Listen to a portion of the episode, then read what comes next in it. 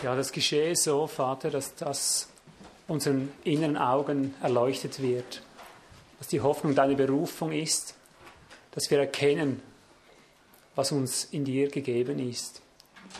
Öffne jetzt unsere Augen für diese Dinge des Geistes, dass wir diese Wege Gottes erkennen, dass wir die Zusammenhänge deines Reiches sehen und gewahren.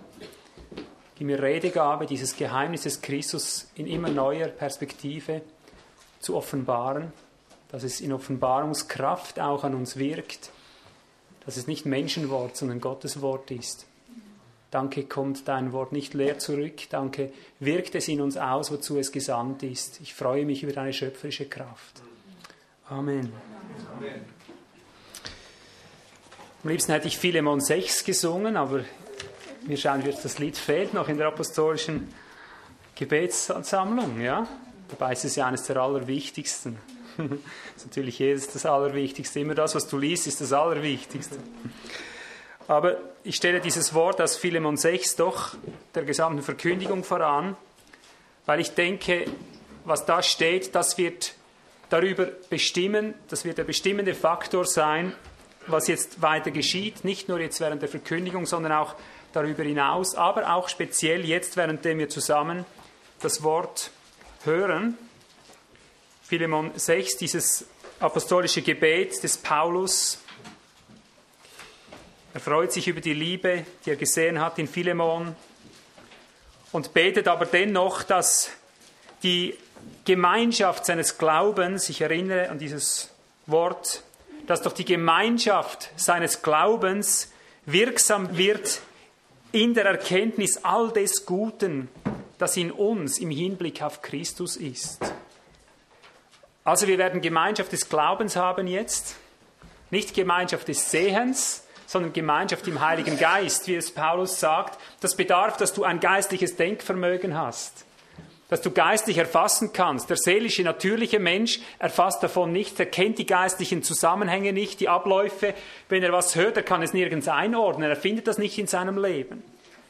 Ich bitte dich vorweg, solltest du jetzt hier sitzen und in diesen ich sage mal, Kostbarkeiten, in denen wir uns bewegen, in diesen geistlichen Wirklichkeiten, solltest du dich da nirgends finden drin. Spickst dich irgendwo hin und her, du hörst mich reden, du weißt vielleicht am Schluss gar nicht, was hat er alles erzählt. Vielleicht vernimmst du mal brockenweise was und dann wieder nichts mehr, wenn du hier so eine unterbrochene Linie hast. Bitte melde dich nachher, steh dazu, denn du brauchst unbedingt Gnade, du brauchst Hinführung, dass du diese Dinge verstehst. Die Dinge, die ich heute lehre, die verstehen meine Kinder bis zum, ja, ich sage jetzt nicht wie weit, einfach bis tief runter. Sicher bis siebenjährig verstehen die das problemlos. Also wir brauchen den Geist dazu. Aber wir haben hier gelesen, dass die Gemeinschaft deines Glaubens wirksam werde in der Erkenntnis dessen, was in uns ist im Hinblick auf Christus. Also die Gemeinschaft, der Grad der Gemeinschaft, den wir jetzt haben, hängt davon ab, inwieweit wir ihn erkennen. Ja? In der Erkenntnis all des Guten, was uns im Hinblick, in uns, im Hinblick auf Christus gegeben ist. Ich möchte das gleich mal kausal übersetzen. Dementsprechend wird der Grad unserer geistlichen Gemeinschaft jetzt sein, dementsprechend vermittelst der Erkenntnis, die uns geschenkt wird über das, was uns im Geist in Christus gegeben ist. Demgemäß vermittelst der Erkenntnis. Ja. Also so tief, wie du jetzt hineinsiehst, so tief werden wir nachher auch einander wiederfinden in der geistlichen Gemeinschaft. Aber was er hier sagt, du wirst in der Erkenntnis dessen, was in dir angelegt ist in Christus, gestärkt oder auferbaut oder eben Gemeinschaft haben. Das meint, du sollst erkennen, was dir gegeben ist. Und darauf gehe ich heute wieder hinaus, gerade im ersten Teil besonders, mal um wieder daran zu erinnern, was uns in ihm eigentlich gegeben ist was für Anrechte, was für Erbteile wir haben, wie wir es vorher auch im Lied gesungen haben, dass wir ihn erkennen und seine Berufung, dass du deine Berufung, dass du dein Erbe erkennst. Das ist nicht eine Pauschalpredigt, hey, du bist reich, du bist reich, du bist reich in Christus, irgendwie so. Wir können es gar nicht erschöpfen, wir können gar nicht so viele Versammlungen aneinanderreihen, um all die verschiedenen Perspektiven, Facetten, all diese verschiedenen Farben der geistlichen Berufung auszuloten. Aber es bedarf des intensiven sich damit Beschäftigens, dass du erkennst, welcher Grad, welche Ereignisse, welche Kräfte, welche Wirkungen im Spezifischen, im Einzelnen dir eigentlich zustehen. Dass du sie ganz praktisch ins Blickfeld bekommst, sie ganz praktisch erkennst durch den Geist und dadurch nachher auch lernst zu ergreifen und darin zu wandeln. Also Paulus begehrt, dass du erkennst, was dir eigentlich in Christus zusteht. Es ist in dir angelegt und es ist ein wunderbares Erbe. Ich gehe so weit, das darf man problemlos. Ich fasse immer wieder das zusammen. Alles, was Jesus vom Vater bekommen hat, hat er dir und mir mitvererbt. Alles. Es gibt nicht eines, das da hinten bleibt. Wir sind ja in Christus hineingeboren worden. Wir sind in seine Person hineingeboren worden, die alles ererbt hat.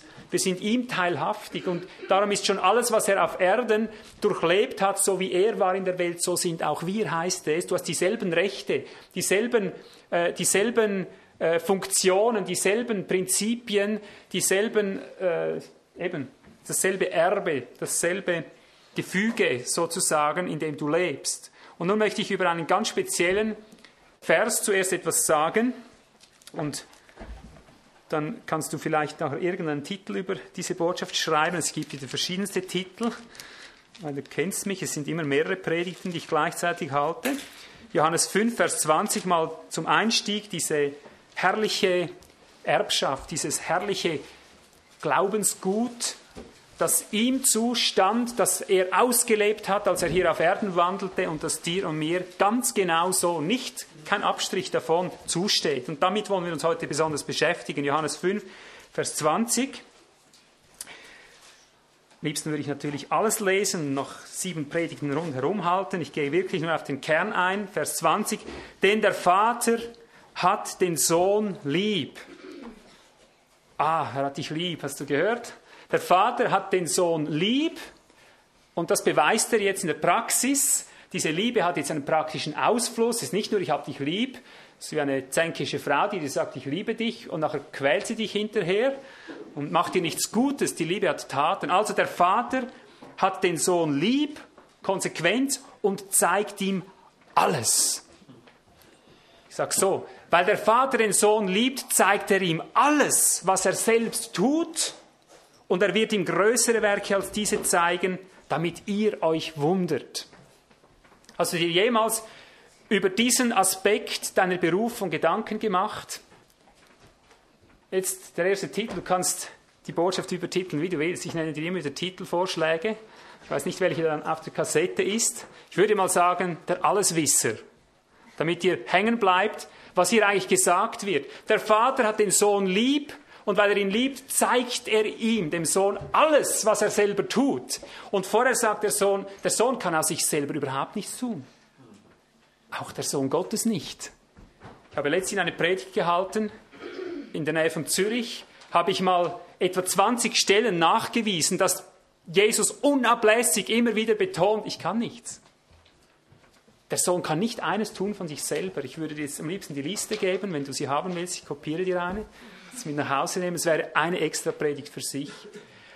Der Sohn hat auf alle Sohnesrechte verzichtet, hat den Himmel verlassen, ist runtergekommen, hat Knechtsgestalt angenommen und sagt immer wieder, ich tue nichts aus mir selber, nur was ich den Vater tun sehe und tun höre, das tut gleicherweise der Sohn. Der Sohn tut nichts. Das kannst du mindestens 20 Mal allein im Johannesevangelium lesen. Mach's mal, wenn du es das nächste Mal durchliest. Aber das Wunderbare ist, der Sohn kann aus sich selber überhaupt nichts, so wie du auch nicht, hast du mitgeerbt. Du kannst nichts aus dir selber. Aber das Besondere ist, der Vater zeigt ihm alles, was dran ist. Und darum ist er ein Alleswisser, obwohl er nichts wissen will. Aus sich selbst ist er ein Alleswisser. Weil der Vater ihm alles zeigt. Hast du mit diesem Erbe schon gerechnet? Ich gehe nur kurz durch im Geist, damit du erinnert wirst, wie sich das in der Praxis ausgewirkt hat.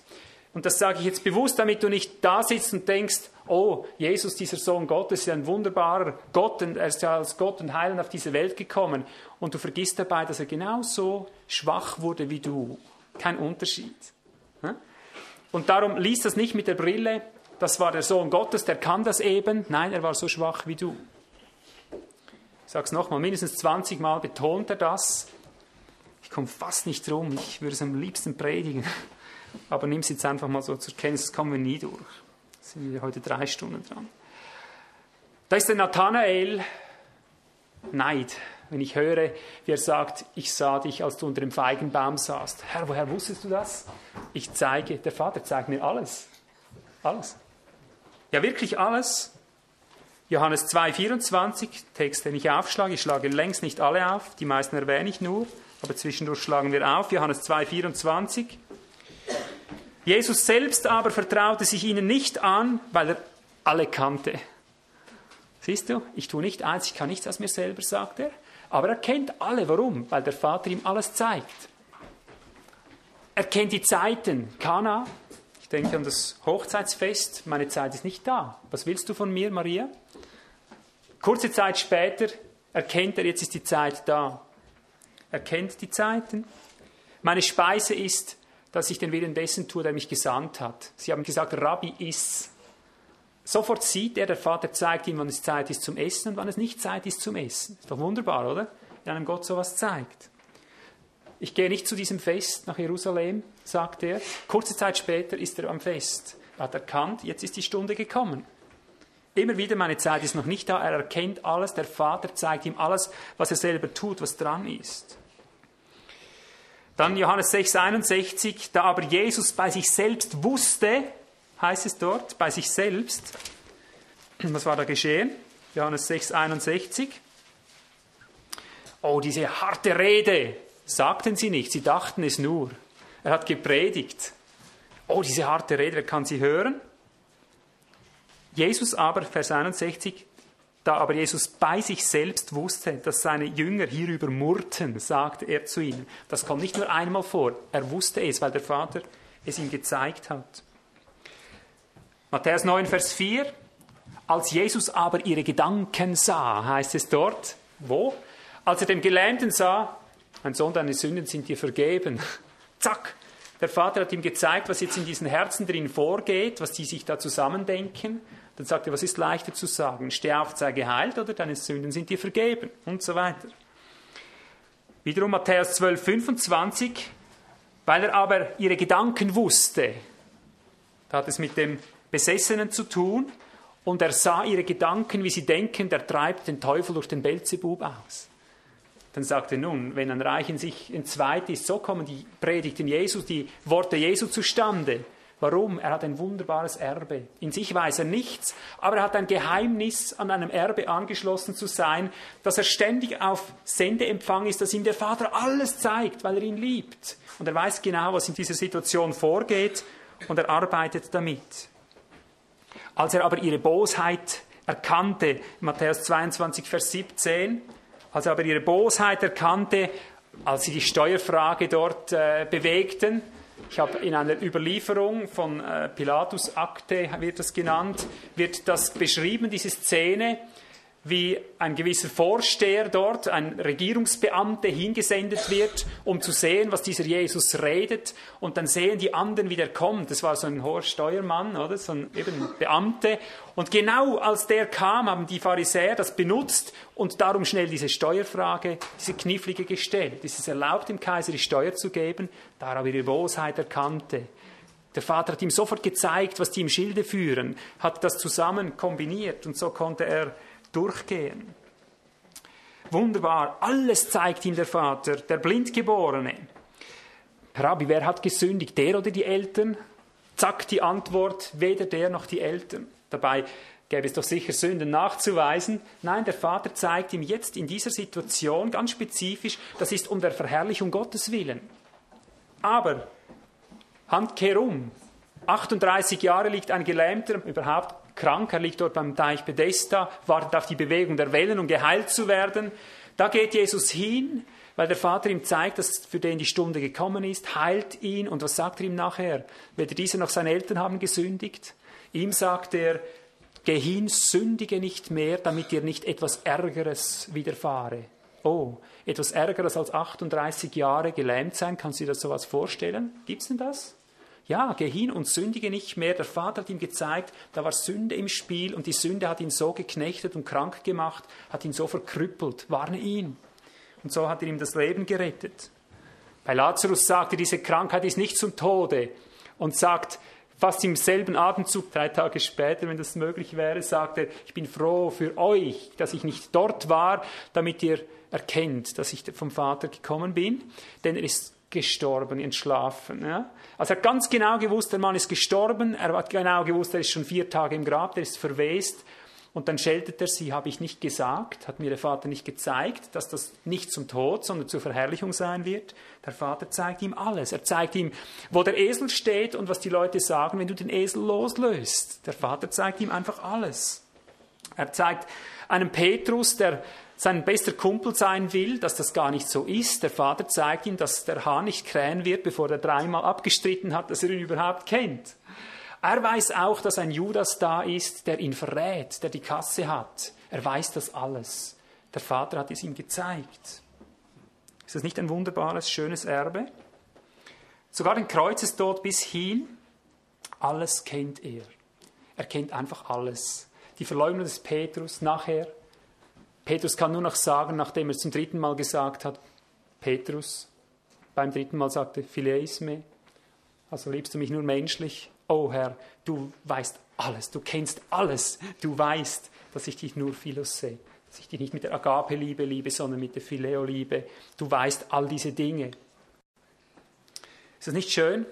Geschwister, das ist ein Erbe, das wir zuteil haben. Ich betone aber, um das auch klarzustellen, damit auch dieser Titel Alleswisser schon wieder ein bisschen in Frage gestellt wird, es geht jetzt nicht um ein Erbe buchstäblich, dass du ein Alleswisser sein sollst. Das kannst du zum Beispiel von dem großen Propheten, ich denke Elisa war es, lernen, oder Elia, Elisa, ich bin nicht mehr sicher, welcher es war, ich verwechsel die beiden so leicht. Da war der Sohn dieser Frau gestorben. Wie, was war das für eine Frau? Schon mitten und er sagt, oh, die Frau ist betrübt, Gott hat es mir nicht geoffenbart. Ich betone damit, dass selbst der größte Prophet nicht alles weiß und doch alles weiß. Was weiß er? Nicht alles. Er weiß nicht alles, was ihn nichts angeht, aber er weiß alles, was ihn etwas angeht. Was mit deinem Leben zu tun hat, mit deinem Lauf, mit deiner Bestimmung, mit deiner Berufung, mit deiner Person. Du bist ein Alleswisser das, was deinen Weg betrifft und deine Setzung innerhalb der Gemeinde des Christus, des Leibes des Christus. Du wirst alles wissen. Aber du musst in diesem Erbe drin laufen. Sag, wer rechnet damit, dass ein Alleswisser ist in diesem Sinn? Streck mal auf. Halleluja, einer, ein halb. Ist doch schön. Also ihr seht, die Botschaft ist ganz zeitgemäß. Wir haben nötig, dieses Wort zu hören. Wir haben nötig, dass es nicht von uns dann einmal heißt, als sie es aber auch versuchten. Kennt ihr diese Stellen? Da gibt es auch eine Menge davon. Als sie es aber auch versuchten, die Ägypter versuchten auch durchs Rote Meer zu kommen, sind ersoffen darin. Als sie aber auch versuchen, die sieben Söhne des Käfers, die Dämonen auszutreiben, ging es furchtbar in die Hose. Als sie es auch versuchen, selbst die Jünger, nicht mal die sieben Söhne des Käfers, das waren ja sonderbare Typen, Magier sozusagen, aber auch die Jünger, als sie es versuchten, Herr, warum konnten wir den Dämon nicht austreiben? Hm? Das ist die große Frage. Herr, warum können wir den Dämon nicht austreiben? Und er weiß sofort in dieser Situation, was damit zu tun hat. Er sagt ihnen, diese Art ist eine besondere Art, ihr seid nicht genug im Geist gewesen. Ich sage es mal so, um nicht das Fasten allzu sehr zu rühmen, denn das Fasten ist einzig dazu da, dass du selber tiefer eingehst in die Erkenntnis Gottes dem Fasten erreichst du nicht, dass du Gott umstimmst, dass du Gott besonders machst, zu besonderen Taten motivierst. Ja? Du erreichst überhaupt nichts anderes durch das Fasten, als dass du selber geöffnet wirst im Geist und wieder erkennst, dass Gott eigentlich alles das schon lange will, was du eben im Begriff bist, mühsam zu erbeten. Das ist das Fasten. Also er sagt ihnen, diese Art fährt nicht aus, wenn ihr nicht mehr seht, was euch in im Hinblick auf mich in euch angelegt ist, mit anderen Worten. Also, dass wir hier nicht das Fasten betonen und dann gerade wieder das Gegenteil machen. Also es gab immer wieder Gläubige, die haben gewissermaßen Erbstücke, Erbteile im Wort erkannt. Sie versuchen es auch. Sie haben auch Glaube üben wollen. Sie haben auch ein Werk gegründet und sind kläglich abgesoffen mit ihrem Schiff. Sie wollten über den Fluss gehen, habe ich mal gehört von äh, Kindern Gottes die äh, irgendwie gelesen hatten, dass Jesus das tun konnte, sie wollen es auch tun, sind dabei vom Fluss mitgerissen worden und ertrunken. Also gibt es tausend Dinge auf allen Ebenen unseres geistlichen Erbes. Wir erkennen einerseits, all das ist uns in Jesus gegeben, was so wie er war in der Welt, so sind auch wir, aber in der Praxis versagen wir kläglich. Und das Geheimnis, was hier die Anlauf, die Anfahrtswege Gottes sind, dieses Geheimnis gilt es heute ein Stück zu untersuchen. Aber bevor wir auf diese Anfahrtswege Gottes in dieses herrliche Erbe des Alleswissers hineingehen, zeige ich doch ein kleines biblisches Fundament, dass du auch sicher bist, dass das wirklich auf uns auch zutrifft, sonst ist das so wie ein Glaubensaxiom für dich, etwas, das du glauben musst, ohne Beweisgrundlage. Es ist einfach von der Schrift her klipp und klar gesagt, dass du selber genauso ein Erbe eben zu gut hast. Ohne dass ich dir es jetzt einfach so sage, alles, was Jesus gehört, gehört auch dir. Also lass uns kurz hier ein theologisches Fundament ziehen, dass wir hier den Schriftgrund haben, auf dem wir wirklich ruhen können. Johannes 16, Verse 13 bis 14. Johannes 16, Verse 13 bis 14. vorausgeht, dass er sagt, ich hätte euch noch viel mehr zu sagen, zu lehren und so weiter, aber ihr könnt es jetzt nicht tragen, ihr könnt es gar nicht fassen.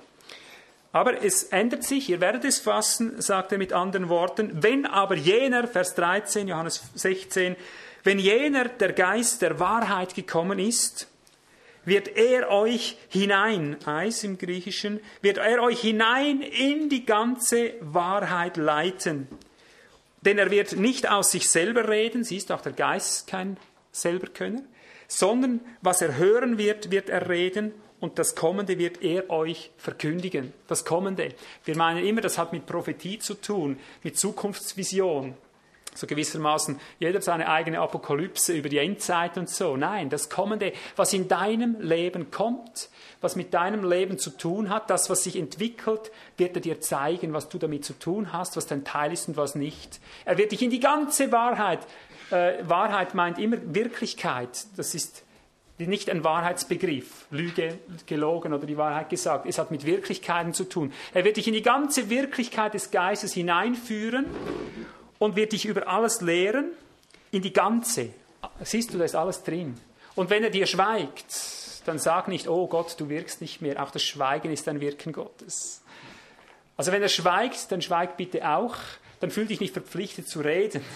Meint das. Aber er wird dich in die ganze Wahrheit, alles was dich betrifft, was für dich wichtig ist, wird er dich gewiss hineinleiten. Du brauchst ihn nicht zu melken wie eine Kuh, du brauchst ihn nicht zu bestürmen. Das macht er einfach unter den Bedingungen, wie wir es nachher noch hören. 1. Korinther 2, Vers 12, einer meiner lieberen, liebsten Verse. Oh, ich nenne jeden Vers meinen liebsten. Aber es ist wirklich ein besonders lieber. 1. Korinther 2, Vers 12 ist eine herrliche Verheißung. Wir haben nicht den Geist der Welt empfangen, sagt er, sondern den Geist, der aus Gott ist. Begründung. Gibt es einen Grund, Vater? Warum? Gibst du mir den Geist aus Gott, damit wir die Dinge kennen, die uns von Gott geschenkt sind. Siehst du, wie schön? Du hast speziell darum den Geist Gottes bekommen, dass du Augen bekommst, zu sehen, was dir gegeben ist aus Gott. Alles. Alles, was dir aus Gott gegeben ist. 1. Johannes 2, Vers 20 und 27. 1. Johannes 2, Vers 20 wieder von diesem Geist des Herrn. Und ihr habt die Salbung, das ist der Heilige Geist, ihr habt die Salbung von dem Heiligen und wisst alles. Siehst du, du bist ein Alleswisser. Du kannst es aber auf zwei äh, Seiten betonen vom Griechischen her. Ihr wisst alles, ihr kennt alle, kannst du auch übersetzen. Weil im Kontext geht es hier um den Antichristen, um antichristliche Menschen, um falsche Geister, es geht um scheinchristliche Einflüsse. Ich betone nochmals, was wir kürzlich betont haben, das schlimmste Extrem des Christentums ist nicht der Teufel mit seinen Hörnern, das Gegenstück, sondern das dem Christentum am ähnlichste. Das ist das schlimmste Extrem, das Haut an Haut so direkt gegenübersteht. Der Antichrist ist im Wesentlichsten eigentlich fast dasselbe wie der Christ, der Christus, nur dass der eigentlich zentrale Gehalt fehlt. Er geht in eine andere Richtung. Und das ist das Schwierigste zu unterscheiden. Und darum erkennst du, wenn du diese Stelle im Zusammenhang liest, auch mit den geistlichen Gesetzmäßigkeiten, die dahinter stehen, siehst du mal, was das für eine gewaltige Verheißung ist. Ihr habt nicht nötig, sagt er, ihr kennt alles, ihr wisst alles. Ihr könnt das unterscheiden, auch wenn es vom Wort her, vom Buchstaben her genau dasselbe sagt wie du. Es kommen immer mehr Menschen, die werden genau dasselbe reden wie du, Wort für Wort, aber der Geist dahinter ist ein anderer. Ich habe es mal so erklärt, der Anstatt Christus, der sagt, jetzt musst du gut schauen, Christus in dir. Der Christus so klein und du ganz groß. Der richtige Christus sagt Christus in dir, du so klein und der Christus ganz groß. ist dasselbe, merkst du? Es kommt nur darauf an, was du betonst. Der eine sagt, ich bin Christus, der Antichrist. Er sagt, ich bin Christus. Und du sagst, Christus ist ich. Das sind diese Unterschiede. Verstehst du? Christus ist du. Nicht du bist Christus. Er lebt uns. Er ist in dich gekommen. Nicht mehr lebe ich, sondern Christus lebt in mir, sagt Paulus. Gewaltiger Unterschied. Aber beide können sagen, Christus lebt in mir. Der eine betont, ich bin der Christus und der andere sagt, Christus ist ich. Er hat mich übernommen, er lebt in mir. Nicht ich lebe mich, sondern er lebt mich. 1. Johannes 2, 27. Und ihr, die Salbung, die ihr von ihm empfangen habt, die bleibt in euch. Warum? Und ihr habt nicht nötig, dass euch jemand belehre, sondern wie seine Salbung euch über alles belehrt, so ist es auch wahr und keine Lüge. Und wie sie euch belehrt hat, so bleibt in ihm. Du hast also nicht nötig, dass einer kommt, dir in allem immer sagt, was in deinem persönlichen Leben, in deiner persönlichen Lebensführung jeweils das Richtige ist, weil du bist ein Alleswisser. Der Vater hat dich lieb und darum zeigt er dir alles, was du wissen musst. Alles, was mit deinem Leben, deiner Berufung, deiner Bestimmung und Setzung zu tun hat. Ein ganz gewaltiges Erbe. Und mag es noch so kompliziert sein in deinem Leben, er zeigt es dir. Auch hier wieder dieses ergänzende Wort, Ihr habt nicht nötig, dass euch jemand lehre. Das meint jetzt nicht das, was ich jetzt gerade tue, sonst hätte Gott keine Lehrer gesetzt. Also äh, ihr braucht Lehrer, die euch die Prinzipien lehren, damit ihr selber gehen könnt.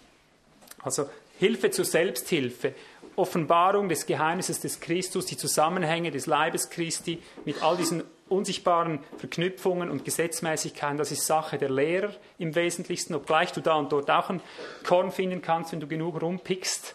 Aber das ist Sache der Dienste. Du brauchst Lehrer von dem Sinn her, die dich zur Mündigkeit führen, aber du sollst mündig alles wissen, was mit deinem Weg zu tun hat. Die letzte Stelle zu diesem Punkt, 2. Korinther 3, Vers 5. 2. Korinther 3, Vers 5 bis 6. Ah, die Apostel, diese Alleskönner, ja könntest du ähnlich denken wie bei Jesus. Die Dienstträger, das sind sie, oder? Die haben es einfach. Die sind tauglich, die können es, oder? Die haben es von Gott einfach so bekommen. Nein, nichts dergleichen.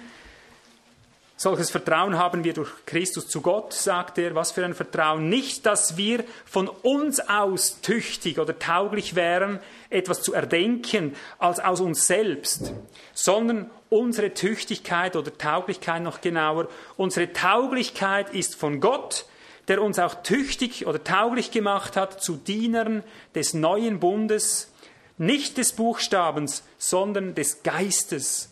Denn der Buchstabe tötet, der Geist aber macht lebendig. Also hier betont Paulus, der Nationenapostel, unsere Tauglichkeit, wir sind nur tüchtig und tauglich, wir sind nur fähig, weil er uns alles zeigt. Ich nehme es jetzt einfach in diesen Kontext unseres Ausgehen, Ausgangswortes. Wir sind nur darum tauglich, nicht weil wir selber etwas erdenken und kluge Kombinationen machen, sondern weil er uns alles zeigt. Unsere Tauglichkeit ist aus Gott, der uns zu tüchtigen, tauglichen Dienern des Geistes gemacht hat. Also Paulus und die Apostel, es waren keine Schriftgelehrten. Er sagt nicht Diener des Buchstabens. Wir haben heute auch im Neuen Testament viele Schriftgelehrte. Sie denken, weil wir das Neue Testament haben, nicht mehr das Alte, seien sie deswegen auch schon im neutestamentlichen Reich, das heißt im Reich des Geistes. Und sie merken gar nicht, dass sie das Neue Testament genauso handhaben wie das Alte Testament. Sie sind tauglich als Diener des Buchstabens. Sie sagen, es steht geschrieben im Neuen Testament, oder? Und da und so und so, oder? Es steht geschrieben. Immer die Nase tief im Wort drin, oder? und merken gar nicht, dass sie mit Wortklaubereien genauso behaftet sind wie die Alttestamentler, die nicht über den Wortzaun hinaussahen. Und sie erkannten erst da, was in der Schrift geschrieben war, als es geschah, heißt es. Als das geschah, als Jesus auferstanden war, erst da ging ihnen auf, was eigentlich der Buchstabe sagt. Vorher hat sie der Buchstabe nur getötet, hat ihnen nichts genützt. Aber weil sie im Bereich des Geistes konfrontiert wurden, weil der Vater das gewirkt hat, hat er ihnen zeigen können, was eigentlich da geschrieben steht. Und auf dieser Linie, auf dieser Weise, in dieser Reihenfolge soll es auch in unserem Leben geschehen. Du sollst tüchtig sein aus Gott, weil er dir alle die Dinge zeigt, die dir aus ihm gegeben sind, die in dir angelegt sind. Du sollst tüchtig sein durch den Geist in erster Linie und dadurch wird das Wort lebendig. Gut, jetzt haben wir, denke ich, genug Fundament, dass wir hier den Anfahrtsweg Gottes etwas angehen jetzt. Jetzt geht es darum, wie kommen wir in dieses Erbe hinein. Gewiss, ich sage es auch hier wieder, was ich jetzt lehre, ist wieder ein Aspekt. Man kann viele Wege entdecken in der Heiligen Schrift. Es gibt viele verschiedene Begriffe, viele sind austauschbar untereinander. Äh, man kann immer nur einen wählen, sich nur auf einen Themenkreis im Wesentlichen beschränken. Also denk nicht, das ist jetzt der einzige Anfahrtsweg. Ich könnte wahrscheinlich tausend Predigten halten und immer würdest du denken, ah, das ist es, ah, das ist es, oder? Und dabei ist es einfach, sind verschiedene Anfahrtswege, aber ich sehe hier wieder einen, für mich in diese heutige Zeit und ja, Situation, in der wir stehen, denke ich, ist das eine ganz wunderbar wesentliche, von der wir es haben. Wir strecken uns aus nach dem, was in Psalm 25,4 ist. Du brauchst nicht aufzuschlagen, diesen Vers. Wir schlagen nachher Psalm 119 auf, den kannst du suchen. Wir strecken uns aus nach diesem Gebet des äh, David, der betet, Deine Wege, Herr, tue sie mir kund. Deine Pfade lehre mich. Kannst du das beten? Es gibt nicht viel Christen, die das beten können. Ich weiß es aus Erfahrung. Weißt du, warum sie es nicht beten können? Wenn sie hören, lehre mich deine Wege, dann klingt das für sie wie, oh, schon wieder was tun. Lehre mich deine Pfade, oh, schon wieder einen Weg gehen.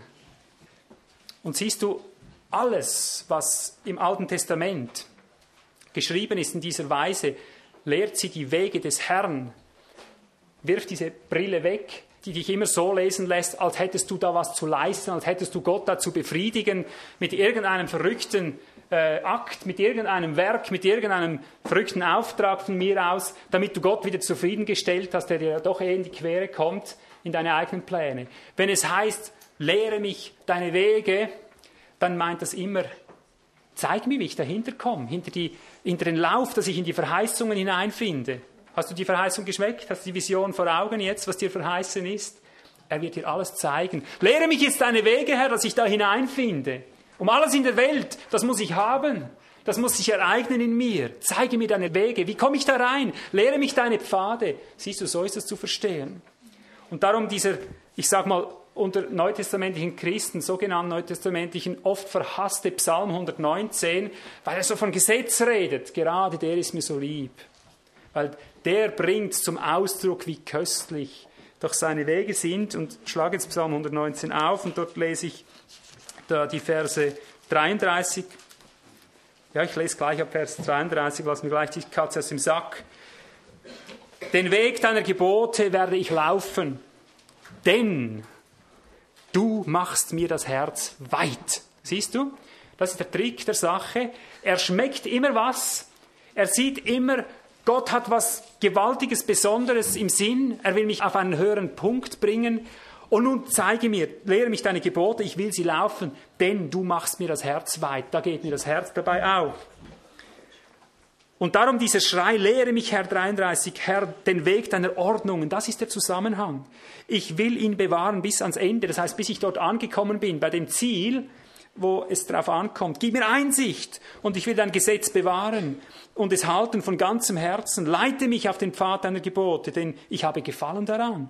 Neige mein Herz zu deinen Zeugnissen, nicht zum Gewinn. Wende meine Augen davon ab, das Eitle zu betrachten.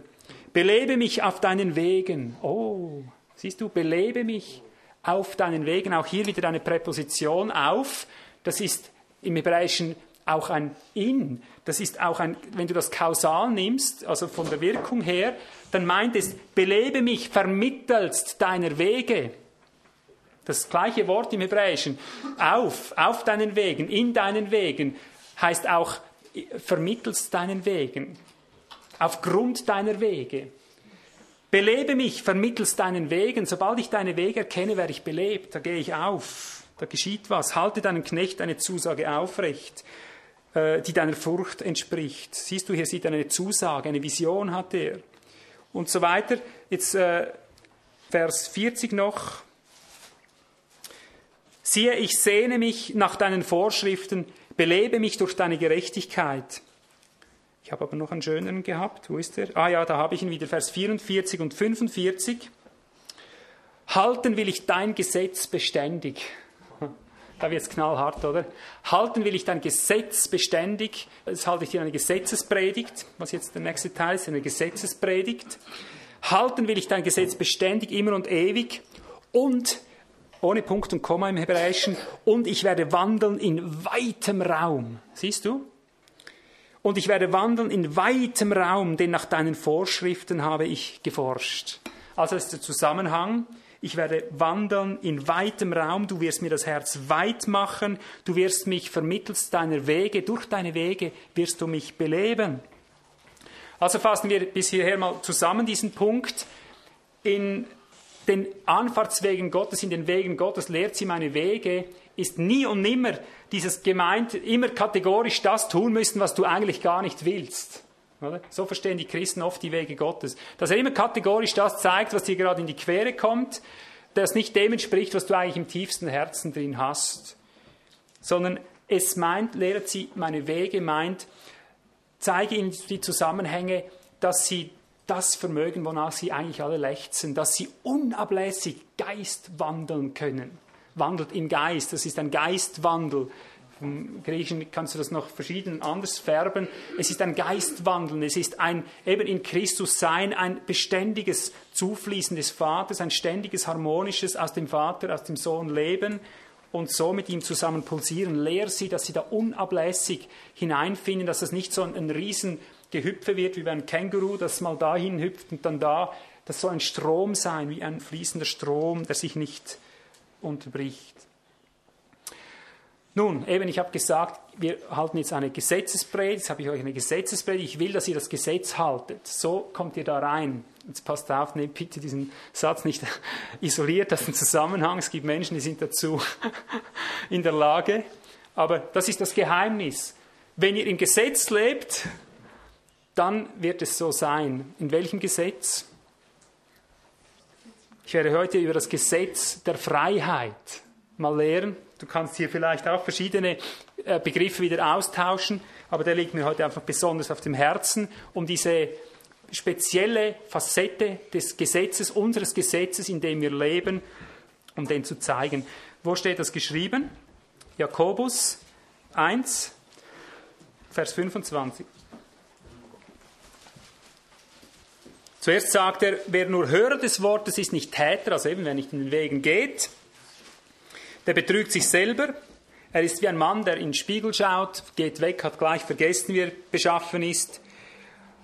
Und dann Vers 25.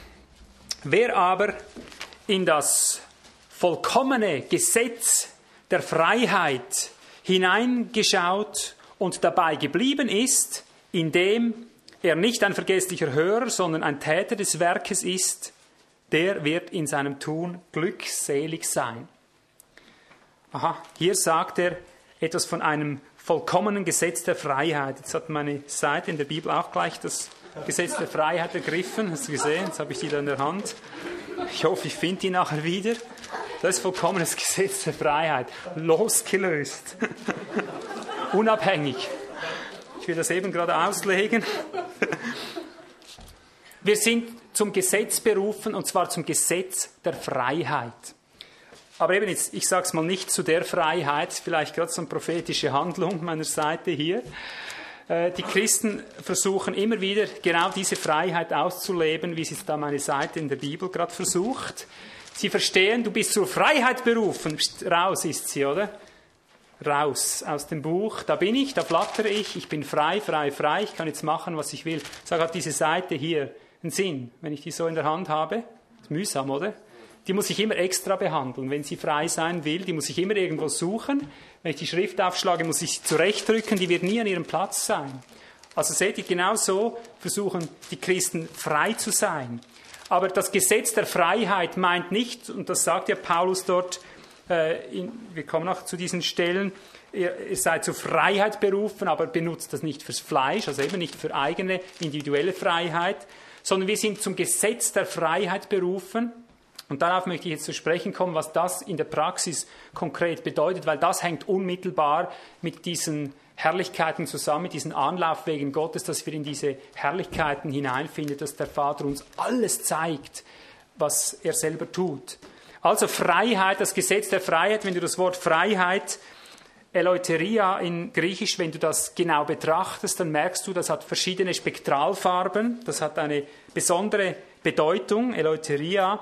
Das bedeutet nicht eben Vogelfreiheit im Sinn, wie diese Seite es jetzt gerade versucht, sondern es bedeutet Unabhängigkeit auf der einen Seite, aber Eleuteros bedeutet auch zum Volk gehörig. Was ist das Volk dieser Seite? Die anderen Seiten, oder? Zum Volk gehörig, siehst du, das ist Freiheit. Zum Volk gehörig, du gehörst dazu, also diese Seite gehört in diese Bibel hinein und da ist ihre Stellung und darin ist sie unabhängig. Da redet sie eine Sprache für sich, könntest du sagen, um jetzt das bildlich auf diese Situation gleich anzuwenden. Da hat sie eine Autorität für sich, du findest die nur einmal da drin, die ist frei, sie gibt das von sich weiter, in dem Sinn, was Gott durch sie tun will. Also Eleuteria meint Unabhängigkeit, Eleuteria meint Edelsinn, Eleuteria meint auch Ungebundenheit.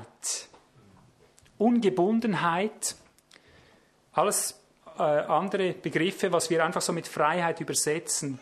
Es heißt aber auch Freimütigkeit. Eleuteria heißt auch Freimütigkeit.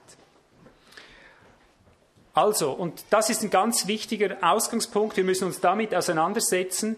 Das ist das Gesetz, das Gott uns gegeben hat. Und nur auf dem Gesetz, wenn du in dieser Freiheit wandelst, die Gott dir gegeben hat, in dieser, äh, ich sage mal, Beschaffenheit, in dieser Herrlichkeit dieser Freiheit, wenn du dich darin aufhältst, nur auf dem Weg kommst du dahin zu diesem Geheimnis, dass du allzeit hörst, was der Vater dir sagt. Das ist gewissermaßen das Transportmittel, das dich dahin bringt. Es ist die Wellenlänge, auf der du geschult wirst. Freiheit.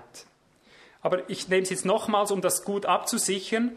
Nicht Freiheit für das Fleisch. 2. Petrus 2,19 sagt er, ihr soll nicht Sklaven des Verderbens sein. Was meine ich damit? Ihr sollt die Freiheit, sagt es in 1. Petrus 2,16, 1. Petrus 2,16, ihr sollt die Freiheit nicht als Deckmantel der Bosheit benutzen, nicht als Freiheit für das Fleisch, sagt Paulus. Also Freiheit bedeutet, wie wir von den Unterpunkten gesehen haben, Ungebundenheit. Wenn Menschen im Fleisch frei sein wollen, frei von jedem Gesetz gewissermaßen, frei von jeder Verbindlichkeit könnte man auch sagen, dann möchte ich Sie fragen, bist du frei, bist du wirklich frei, bist du ganz ungebunden? Und wenn er mir dann in die Augen schauen kann und sagen, ich bin ganz frei von der Welt, ich bin kein Sklave der Sünde, ich bin nirgends getrieben, ich bin nirgends gebunden, ich bin nirgends, äh, ich muss nichts, ich bin wirklich frei, ungebunden, ganz gelöst, aber doch gebunden im Herrn. Wenn er mir das nicht sagen kann, sage ich, du bist in einer falschen Freiheit drin. Du bist zur Freiheit berufen, total frei zu sein von der Macht der Sünde. Das ist das Grundelement. Total frei sein, nicht frei der Sünde Knecht zu sein, nicht ständig getrieben von deinen Fleischeslüsten. Das ist mit die Verheißung. Du bist von nichts getrieben, von nichts gebunden, von nichts beherrscht. Du bist ganz, ganz frei. Nur diese Art von Freiheit, die will Gott benutzen, die benutzt Gott, um uns zu schulen. Und wie das nachher im Einzelnen aussieht, das werde ich nachher erklären, wie dieser Freiheitspfad nachher aussieht. Das sind wichtige Grundlagen, die wir jetzt zuerst einmal brauchen. Wir müssen erkennen, dass das Gesetz der Freiheit, was das in dir auslöst, was das in dir bedeutet. Ich nenne jetzt zwei, drei Punkte und nachher versuchen wir das in der Praxis drin an Beispielen dann wieder zu finden. Jetzt ist vielleicht noch ein bisschen Theorie. Römer 8, 21. Römer 8, Vers 21. Da wird zuerst von der gebundenen Schöpfung geredet, die unterworfen ist unter die Nichtigkeit, unter Vergänglichkeit. Aber auf Erwartung hin, sagt er dort, Vers 21, die Schöpfung ist auf Erwartung hin so geknechtet, weil auch sie selbst, die Schöpfung, von der Knechtschaft der Vergänglichkeit freigemacht werden wird. Und jetzt kommt diese Beschreibung der Freiheit, in die wir hineinberufen sind. Sie wird freigemacht werden zur Freiheit der Herrlichkeit der Kinder Gottes. Merkst du, hier wird die Freiheit Herrlichkeit genannt. Wir sind zu einer Freiheit gerufen, die mit Herrlichkeit verbunden ist. Doxa im Griechischen, das meint Freiheit, die eingebunden ist in einen hellen Lichtglanz. Du wirst begleitet von einer Freiheit, die dich mit Licht erfüllt, die dir Vollgewissheit gibt über eine Sache, in der du dich befindest, über eine Situation, in der du gehst, auf einem Weg, wo du stehst. Jakobus 1,25 haben wir im Zusammenhang mit der Freiheit, mit dem Gesetz der Freiheit gelesen. Wer in diesem Gesetz der Freiheit wandelt, in der wahren Freiheit, der wird glückselig sein in seinem Tun. Sobald du im Gesetz der Freiheit drin stehst und lebst und nach dem Gesetz der Freiheit dich führen lässt, wirst du glückselig sein dabei. Und ich sage dir, einer, der im Fleisch frei sein will, der die Freiheit missbraucht fürs Fleisch, der wird nie glückselig sein. Die falsche Freiheit ist gebunden, sie ist versklavt im Grunde genommen. Und wenn es nur eine Zigarette ist oder irgendwas, was er immer wieder tun muss, die wirkliche Freiheit ist voller Herrlichkeit, voller Licht, voller Ungebundenheit, aber doch ganz angebunden, doch zum Volk gehörig. Die wahre Freiheit zeichnet sich dadurch aus, dass sie eine richtige äh, Freimütigkeit auslöst, ein Wille, der tief aus dem Innersten hervorkommt. So viel mal zu dem Grundelement der Freiheit, von dem ich behaupte, das ist das Hauptschulungsmittel, wie Gott uns dahin bringt, dass wir alles und jedes hören. Und jetzt kommen wir zu einem weiteren Punkt, das ist jetzt ein ganz wichtiger, wesentlicher Punkt in dieser Predigt. Das ist nämlich der Freiheitspfad, wie Gott ihn mit uns geht. Ich sage mal der Bewährungspfad, wo diese Freiheit geschult wird, wo du die Schule bekommst, dass du Gottes Stimme ganz klar unterscheiden hörst.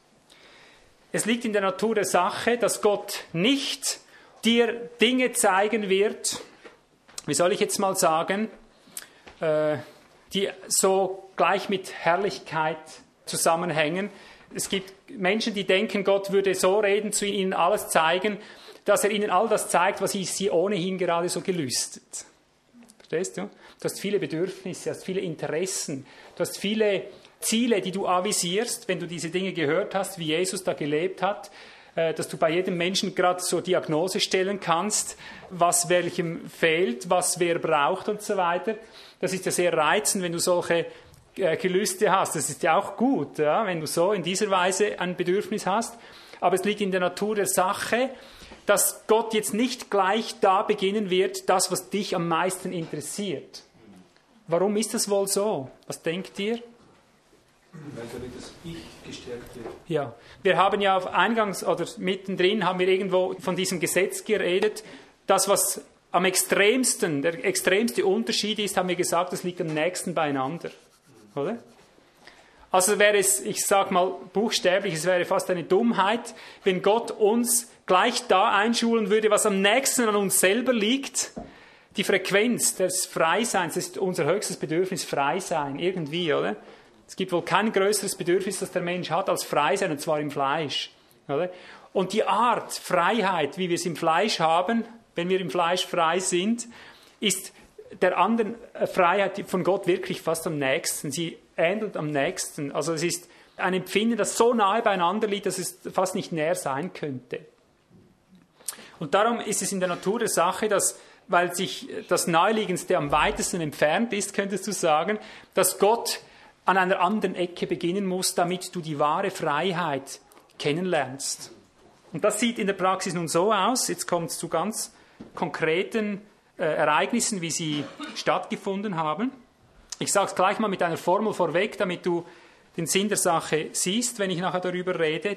Die Gesetzmäßigkeit, wie Gott uns einschult auf dieses Gesetz, der Freiheit, das uns frei macht, auf weiten Raum stellt und Gott hören lässt, die Gesetzmäßigkeit, wie wir die wahre Freiheit kennenlernen können, ist nur durch Gebundenheit. Jetzt schreib dir das gut auf, das musst du dir merken. Es gibt hier kein Wenn und Aber. Du kannst es für dich versuchen umzubiegen. Es wird in der Praxis nie anders funktionieren. Ich sage den Satz nochmal. Die wahre Freiheit kann nur mittels Gebundenheit erkannt werden. Und das ist der Schlüssel. Wenn Gott zu Jesus geredet hat, um jetzt das so darzustellen, dann hat er ihm immer eine Freiheit gewirkt im Herz, etwas zu tun um jetzt das ein bisschen langsam ins Bild zu kriegen. Wenn er gewusst hat, dem sind jetzt seine Sünden vergeben, dann hat sich das in seinem Herzen so entwickelt, dass er vor ihm stand und einfach eine große Freiheit spürte, das zu sagen, dir sind deine Sünden vergeben. Er hatte plötzlich große Freimütigkeit, wenn ein äh, Krüppel vor ihm stand oder so, seine Hände auf ihn zu legen, ihn zu heilen. Und so war es auch bei den Aposteln. Sie sind vielleicht dutzende Mal an dem Gelähmten an der Pforte vorbeigelaufen. Plötzlich kommt eine große Freiheit über sie, das zu machen. Und ich kenne viele fleischliche Menschen, die haben auch plötzlich eine große Freiheit entspürt, so etwas zu machen, verspürt, legen dann den Leuten die Hände auf und es geschieht überhaupt nichts. Es war eine selbst hineinprojizierte Freiheit, die nicht gestimmt hat. Und darum musst du die Frequenz der Freiheit kennen. Gott wirkt eine Freiheit in allem, was er tut. Wo der Geist des Herrn ist, 2. Korinther 3, Vers 17, da ist Freiheit. Wo der Geist des Herrn wirkt, wirkt er mittels Freiheit. Das ist immer die Frequenz, aber eben die spezielle Freiheit, die so beschaffen ist, wie du es vorher von der Auslegung her gehört hast. Und nun sehen wir es an Abraham. Ich denke, Gott hat schon seit jeher so geführt. Und an Abraham, der ein Typus unseres Glaubensweges ist, weil er der Vater des Glaubens ist, er wurde genauso geführt, wie du und ich geführt werden. Bei Abraham siehst du zunächst einmal, wie Gott ihn rausführt aus seinem eigenen Land, weg von seiner Verwandtschaft, weg von seinem Vaterhaus. Er wird aus allem weggeführt. Ist dir eigentlich klar, was es bedeutet hat zu jener Zeit?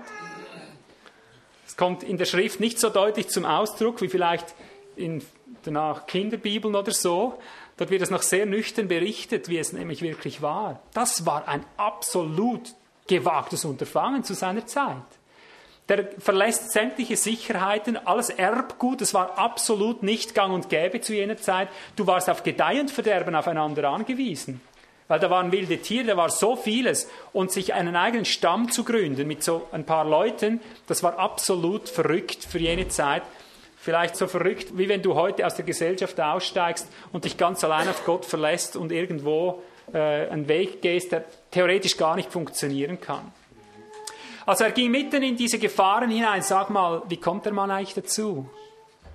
Ich sage dir, da lehrt uns Gott die Freiheit kennen. Ich sage dir einfach, wie es bei Abraham abgelaufen ist, weil ich denselben Weg gehe, schon einen Teil hinter mir habe und immer noch mich darauf befinde. Genau so lerne ich die Stimme Gottes kennen, indem Gott mich bindet, verpflichtet und sagt, mach was Verrücktes. Ich sage es jetzt mal einfach pauschal verlass dein Vaterland, verlass dein Vaterhaus, verlass alle Sicherheiten.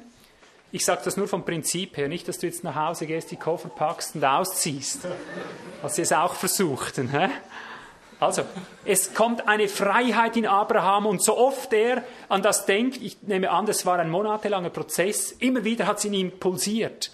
Verrückter Gedanke, aber er zieht mich einfach. Ich spüre irgendwie, da ist so eine, eine Herrlichkeit, da ist so ein Licht, da ist etwas Glückseliges drin. Ich spüre, wenn ich nur schon daran denke, da vibriert es in mir. Und sobald ich an etwas anderes denke, zieht es bei mir runter. Wenn ich an das denke, zieht es bei mir hoch. Ich bin so frei wie eine, wie eine Wolke am Himmel, wenn ich nur daran denke. Verstehst du? Aber es ist so verrückt, das gibt es doch gar nicht. Ja? Und dasselbe wieder, wenn er plötzlich vernimmt, ich werde Vater einer Menge sein. Äh, immer, immer bei diesem Gedanken ist er total frei und darum spricht er es aus. Er kann es mit der Zeit nicht mehr an sich halten. Irgendwann ist diese Freiheit so stark, dass er es in der Gebundenheit nicht mehr aushält zu Hause, in der Freiheit. Er verlässt sein Vaterhaus, er verlässt alle Sicherheiten, um in diese Freiheit hineinzukommen. Nicht um ein Pilger zu sein, irgendein so Freak, der gern einfach trampt, sondern um in dieser wahren Freiheit verpflichtet zu sein, mit tausend Gefahren verbunden. Und darin gehen die Übungen weiter. Du lernst die Freiheit, die wahre Freiheit kennen, indem du deinen Verstand verleugnen lernst, weil die Freiheit stärker ist als dein Verstand. Dann geht er weiter und wartet auf die Verheißung auf seinen Sohn 25 Jahre. Aber er muss immer wieder an dieser Freiheit haften bleiben. Das ist so. Wir denken manchmal, Gott hat einfach so immer nur so geredet, ja. Das stimmt, Gott hat zu ihm geredet. Aber kennst du das nicht auch, dass Gott zu dir geredet hat und vielleicht sogar in einer Vision? Ich habe es erlebt, dass Gott zu mir geredet hat in Nachtgesichten, in ganz wunderbarer, herrlicher Weise. Aber im Alltag drin, sage ich dir, ist es manchmal gar nicht so leicht, dieses Reden nachher noch ernst zu nehmen. Plötzlich denkst du, vielleicht war es doch nur ein Traum. Du hast dich ein bisschen reingesteigert wohl und dann ist es wieder weg. Und darum konnte er nur mittels dieser ständigen Dranbleibens in dieser Freiheit, in dem Gesetz der Freiheit, konnte er das auch bewahren, was Gott gesagt hat über 25 Jahre. Er hatte auch seine Schwierigkeiten. Besonders äh, dort hatte er dann Schwierigkeiten, als er den Sohn endlich hatte. Also vorher war das noch mit Ismael, brauche ich jetzt nicht alles zu erzählen, er hatte seine Tiefgänge. Aber als er dann den Isaac hatte, hat er wieder Schwierigkeiten, weil plötzlich soll er den Sohn opfern. Kannst du mir sagen, wie das vonstatten ging? Ich sagte, es ging so zu, es war nichts, kein anderer Weg frei, als das zu tun. So hat Gott ihn Freiheit gelehrt. Verstehen ihr? Versteht ihr, was ich meine? Da ging es darum, seinen Sohn zu opfern gegen jedes Gefühl. Gegen jedes Gefühl. Ich baue mal hier das Gefühl ein, du wirst sehen, die wahre Freiheit, das Gesetz der Freiheit kannst du nur in diesen Bereichen lernen, wenn du gegen jedes Gefühl handeln lernst. Und er lehrte sich so, dass die Freiheit so stark ist, dass es sogar stärker ist, als dass du für deinen eigenen Sohn besorgt sein könntest. Es ist eine absolute natürliche Verpflichtung, für dein Kind zu sorgen. Es gibt nichts höher angelegtes, denke ich, in unserem natürlichen Bereich, als dass du für die Kinder sorgst, dass du für sie schaust, dass du sie beschützt, wie eine Glucke, wie eine Henne ihre Küken. Und da beweist Gott, meine Freiheit ist so stark, die zieht und lockt in solcher Herrlichkeit, die macht dich so los, so ungebunden, so herrlich, die erfüllt dich so mit Licht, dass das am Schluss überwiegt. Und so gehst du. Und in dieser Weise erleben auch wir es, dass Gott die Dinge so führt, dass wir total an einem anderen Punkt, als wir es gedacht haben, immer wieder gepackt werden vom Geist Gottes. Ich dachte früher auch, dass Gott gute und große Dinge tun würde, nachdem ich es in der Schrift so gelesen hatte und meinte, Gott würde das so erfüllen, wie ich mir das so vorgestellt habe. Aber auch bei uns ging es genau so, ich denke bei euch auch. Das erste war, verlass dein Vaterhaus. Du kommst unter Bedrängnisse, unter alles Mögliche, aber du wirst einfach da hineingeführt, gegen alle Widerwärtigkeiten, einfach doch bei dem zu bleiben, der dir Licht und Kraft und Freiheit geworden ist. Du hast ja wie ich wahrscheinlich keine hörbare Stimme gehört und solche Dinge, aber es war diese Art Freiheit, die es dir verunmöglichte, dem Widerstand nachzugeben, der dir entgegengebracht wurde aufgrund deines Glaubens. Du musstest dieser Freiheit folgen. Das ist die Frequenz, auf der Gott sendet, auf der Gott dir alle Dinge zeigt. Aber auf der Frequenz wirst du eingeschult, auf der Frequenz wirst du getestet. Ich sage mal, auf der Frequenz verstellt sich Gott einmal wie zu einem Feind dir gegenüber. Wenn du das nicht glaubst, ich kann dir nicht helfen, aber es ist so. Denk an 5. Mose 8 und diese Geschichte. Ich war es, der euch in die Wüste führte, euch äh, hungern ließ, sagt er, euch dursten ließ, euch all dieses Schreckliche mit diesen Schlangen und alles erfahren ließ, damit ich euch wohltue, damit ich euch hernach wohltue, damit ihr mich kennenlernt, damit ihr auf die Spur kommt, auf die es ankommt. Siehst du, und darum habe ich vorher gesagt, ich habe Freude an diesem Zeugnis auch von als er sagte, wortwörtlich hat es doch gesagt, ich hatte die, was? Er hatte die Freiheit, den Befehl dieses äh, Kompaniekommandanten, glaube ich, war es, einfach zu übergehen. Siehst du? Du wirst von der wahren Freiheit sogar bis dahin geschult, dass du Rechte oder Pflichten übergehen lernst. Und ich denke, gerade ist das eine besondere Hörschule. Ich kann das bezeugen, was er gesagt hat. Ich kenne ihn ein bisschen. Er ist wirklich ein Mann, der sich unterstellen kann, der es, ich sage mal, sicher jedem recht machen möchte. Wenn einer, dann er, oder? Der es wirklich jedem recht machen möchte, der sehr gefügig und geschmeidig ist, also der eher zu viel gehorcht als zu wenig. Ja? Und genau da prüft ihn der Geist Gottes, ist er bereit, mir zu folgen, gehorcht er meiner Freiheit mehr als diesen Befehl. Übergeht er Pflichten. auch Abraham, du findest das alles, was wir in unserem Leben finden, auch bei Abraham. Plötzlich sagt er, äh, zuerst durch die Sarah, da hat er es noch nicht ganz gecheckt, sagt er, schick diese Magd hinweg, diese Hagar, schick sie in die Wüste. Und das hat so ausgesehen wie ein alltäglicher Streit, ja? diese Eifersucht die ganze Zeit. Und Abraham war es sehr schwer, heißt es dort, er hat unwahrscheinlich gelitten. Und dann kommt der Geist des Herrn und zeigt ihm, okay, mach das, was sie gesagt hat. Plötzlich spürt er, ist eigentlich Wahnsinn, was die Frau mir da sagt, die Sarah. Aber ich spüre ganz genau, das lässt mich nicht mehr los. Ich glaube, so hat es stattgefunden. Ja? Dass er irgendwie einfach gemerkt hat, da ist so eine Kraft drin, da ist so eine Freiheit drin, so eine Herrlichkeit. Das wurde immer heller. So oft er daran gedacht hat, die in die Wüste zu schicken, so verrückt das war, so sehr das an Pflichtbruch erinnerte und so weiter, so sehr wurde es verdichtet, dass er am Schluss nicht mehr anders konnte. Er hat sie gesegnet und wusste, der volle Segen Gottes ist auf dir, geh in die Wüste. Und da ist sie ja zuerst mal fast verdurstet, aber es hat sich bestätigt und ein ganzes Volk ist aus ihr geworden. Der Freiheitspfad ist ein Bewährungspfad Gottes. Nur auf diesem Pfad behaupte ich mitunter, also wenn ich jetzt sage nur, ich habe gesagt, es gibt verschiedene Anlaufwege, aber um den kommen wir nicht herum. Wir müssen geprüft werden, ob wir der Freiheit verpflichtet leben, zuerst in den Gebundenheitszuständen, wo du lauter Dinge tun wirst, die du niemals tun würdest aus dir selber. Und ich betone jetzt hier nochmal, es ist das Gesetz der Freiheit.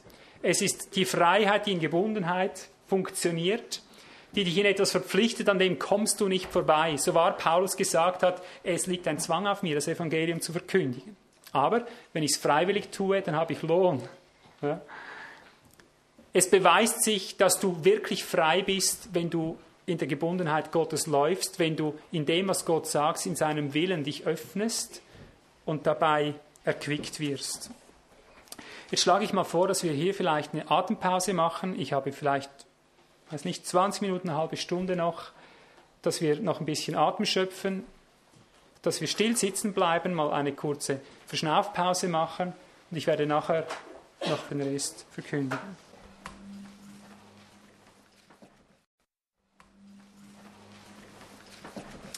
Vater, ich bitte auch, dass du noch Kraft gibst, für den Rest zu hören, mitzugehen. Stille all diese Bedürfnisse auch jetzt fort und fort, die wir in unserer Mitte haben. Ich danke, dass du größer bist als all unser Unvermögen, dass du uns da hineinführst, wo du uns hineinhaben möchtest.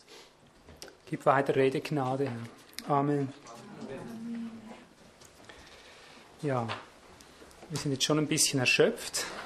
Ich sehe das in meinem Geist. Es bedarf ein bisschen Arbeit jetzt. Ist vielleicht auch nicht so das Attraktivste, was ich jetzt verkündige. Das hängt mit damit zusammen. Es hängt eine gewisse Grundangst mit uns zusammen, solche Wege nur schon zu hören, geschweige sie zu gehen. Keiner von uns möchte das. Ist ganz klar. Aber wir wollen uns hier besonders an Paulus orientieren. An mir auch. könnt ihr auch viele Beispiele sagen, wie wunderbar, wie kostbar das solche Wege sind. Wir werden lauter solche Wege geführt. Aber wir orientieren uns jetzt in erster Linie an unserem Paulus, weil der hat ein paar Kaliber dicker drauf. Er fasst etwas Wunderbares zusammen in 2. Korinther 12, Vers 9. Das ist ein schönes Wort im Griechischen. 2. Korinther 12, Vers 9. Ich erwähne noch, dass dem Kapitel 12 ja dieses bekannte Kapitel 11 vorausgeht, wo Paulus nichts anderes als Schläge und Tumulte und Gefahren und Reisen und Seenot beschreibt, Mühe, Beschwerde, Wachen, Hunger, Fasten, Kälte, Blöße.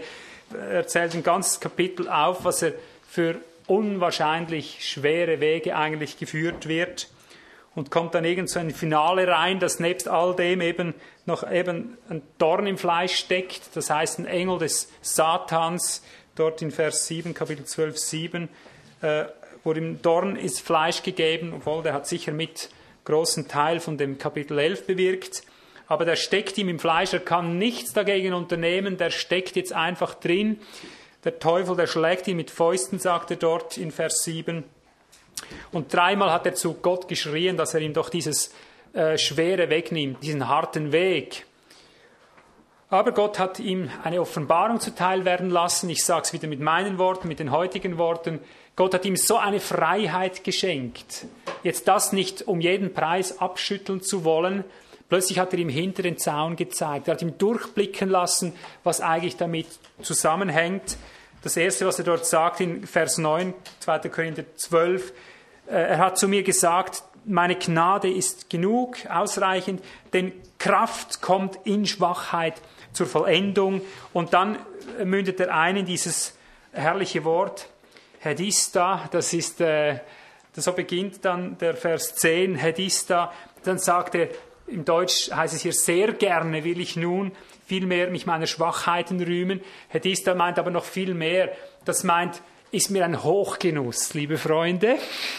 Das hat wie mit Essen zu tun, dass du um jeden Preis essen möchtest. Du hast einen riesen Hunger, einen Bärenappetit. Du wirst es verschlingen. Hochgenuss, meine Freunde, ich sage es mal ein bisschen salopp, ist mir ein Hochgenuss, mich jetzt meiner Schwachheiten zu rühmen, damit noch mehr und mehr das Vermögen des Christus in mir zählt oder auf mir wohnt, bei mir wohnt. Und dann sagt er darum eben, weil er gegenwärtiger wird, weil er ihr alles zeigt, weil er alles wirkt, weil es so zustande kommt, sagt er, deshalb habe ich Wohlgefallen an Schwachheiten, Misshandlungen, Nöten, Verfolgungen, an Ängsten um Christi willen, denn wenn ich schwach bin, dann bin ich stark. Auf dieser Ebene sagt ihr, ist mir ein Hochgenuss, weil ich spüre, das, was dabei abfällt, ist gar nicht im Vergleich zum anderen. Das sagt er ja weiter vorne auch. Er sagt, das kurze, die kurze Drangsal, das, was wir da alles durchleiden, eben wie kurz das war, so 14 Tage Seenot, was soll das schon, oder? Das kurze, die kurzen Drängnisse, was soll das schon gegenüber der übermächtigen, überschwänglichen Herrlichkeit, die uns aufgrund dieser kurzen Drangsale erwartet, die sind ewig, sagt er. Wenn wir, vorausgesetzt, wir achten nicht auf das Sichtbare, sondern auf den Unsichtbaren, auf das Unsichtbare. Also so ein wunderbares äh, misshandelt werden, möchte ich mal sagen, wenn das nicht eine deutliche Sprache redet. Das ist das Geheimnis, denke ich. Gott führt uns so wie ein Abraham, wie ein Paulus von einer Situation zur anderen, die wir uns nie aussuchen würden und wir entdecken immer mehr, dass die Freiheit wächst und wächst und wächst. Und da drin kommst du zu der eben vollendeten Freiheit, alles zu erkennen und zu unterscheiden. Und wenn du das nicht so geistgemäß geleitet lebst oder lernst, dann wird dir immer wieder dasselbe passieren. Du wirst denken, es sei Gottes Freiheit, aber du hast sie gar nie unterscheiden gelernt. Pflichtbrecher gibt es genug, oder? Es gibt genug, die ihren äh, Hauptkommandanten nicht gehorchen, wie es bezeugt hat. Aber ich würde sagen, die meisten, die ihren Kommandanten nicht gehorchen, haben ihn aus einer falschen Freiheit nicht gehorcht. Aber hier lernst du ganz präzise zu unterscheiden. Und ich denke, je präziser du unterscheiden wirst, desto mehr wird Gott dich von Freiheit zu Freiheit führen, desto häufiger wirst du an die zentralen Dinge herangeführt, die du schon von Anfang an geschmeckt hattest, an die du eigentlich immer rankommen wolltest. Aber das bedarf es. Und um das auch nicht zu versäumen, ich bezeuge, ich denke, ich werde hier die Wahrheit verkündigen, mach dich gefasst, dass ein Parcours der Freiheit auf dich wartet, wenn du hier ablebst. Hm. Was meine ich jetzt darunter? Ich sage das mit den Worten des Jakobus, Jakobus 2, Vers 12. Da weist er uns ausdrücklich darauf hin, obgleich viele überhaupt nicht verstehen, was das eigentlich bedeutet. Jakobus 2, jetzt habe ich wieder mit meiner losen Seite zu tun. 2, Vers 12. Er sagt, redet so und handelt so, wie solche, die durch das Gesetz der Freiheit gerichtet werden sollen. Habt ihr das gut gehört? Was bedeutet jetzt das in der Praxis? Denn das Gericht wird ohne Barmherzigkeit sein gegen den, der nicht Barmherzigkeit geübt hat. Die Barmherzigkeit triumphiert über das Gericht. Er sagt, lebe jetzt so als einer, der eben durch das Gesetz der Freiheit gerichtet wird. Weißt du, was das bedeutet? Das bedeutet nichts anderes. Jetzt fällt mir gerade ein, habt ihr das Buch gelesen? Ja, die hat das eigentlich bewiesen.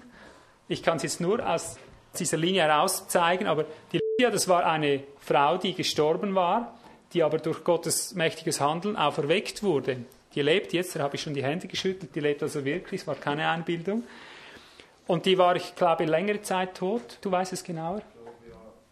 Ein paar Stunden halt. Naja. Jedenfalls, sie wurde einen Parcours geführt. Es fällt mir jetzt gerade ein, sie wurde einen Parcours geführt. Sie bezeugt das, wie sie von einem Ort zum anderen geführt wurden. Überall waren Tests da. Gell? Ich habe das Buch nur oberflächlich gelesen vor vielen Jahren. Sie wurde von einem Test zum anderen geführt. Ich würde es von meiner Perspektive so auslegen, ich hatte mir das so vorbereitet, du wirst bei deinem Ableben getestet, ob du die Freiheit des Herrn kennst oder nicht, ob du der Freiheit des Herrn dich entscheidest oder nicht. Das heißt, du wirst gemäß der Freiheit, wie sie eben ist, gerichtet werden. Und das hängt damit zusammen, dass du lernst, jetzt schon die Freiheit zu wählen, dort durchzugehen, wo die Freiheit des Geistes drin ist. Und das wird so sein. Und du wirst, ich sage es jetzt mal ein bisschen plump, ein bisschen kindlich, du wirst auf der Himmelsleiter nur so weit hochsteigen, wie du der Freiheit nachgefolgt bist. Wie du fähig warst, dem wahren Geist der Freiheit verpflichtet zu sein. Sprich Versuchung oder Freiheit. Das wird ganz nahe beieinander sein. Du wirst in jeder Situation beweisen, wo du dein Herz hast, ob du der Freiheit des Geistes fähig bist zu folgen oder nicht. Das wird ein Gericht sein, ob du da gelernt hast, mit dem Geist im Gesetz der Freiheit, der wahren Freiheit zu wandeln. Also lass uns reden und wandeln, sagt er hier so, als solche, die eben durch das Gesetz der Freiheit gerichtet werden sollen. Siehst du, und der Fleischliche verdreht das alles, er sagt, wir sind frei, frei, frei, wir kommen in den Himmel allzumal, und dann wird er noch staunen, wie er die Freiheit, die wahre nicht kennt. Jetzt zum letzten Punkt, zum letzten Punkt äh, nahtlose Freiheit. Es ist immer wieder wichtig, dass wir die Dinge nicht nur hören, punktuell. Wie können wir es unterstützen? Was ist unser Teil darin? Dass es zu einem nahtlosen Wandel in dieser Freiheit kommt, dass es wirklich dahin kommt, dass der Vater dir alles zeigen kann, was er selber tut. Dass es eine nahtlose Einheit gibt zwischen ihm und dir, dass du in jeder Lebenssituation von Moment zu Moment gespiesen bist, so wie Jesus es war, dass du auch so bist in der Welt. Hier einfach noch zum Abschluss diese konkreten praktischen Ratschläge. Als allerwichtigste Grundlage, als Grundstimmung sozusagen, sollen wir eine ganz persönliche, lebendige Vertrauensbekundung in unserem Herzen tragen. Ein vertrauensvolles ganz Loslassen von unseren eigenen Freiheitsansprüchen, wenn ich mal so sagen will. Und das scheint mir ein ganz wichtiges Fundament zu sein, denn die allerwenigsten sind heutzutage noch imstande, Gott vertrauensvoll nach ihm ausgerichtet zu sein für diese Wege, wie er uns führt.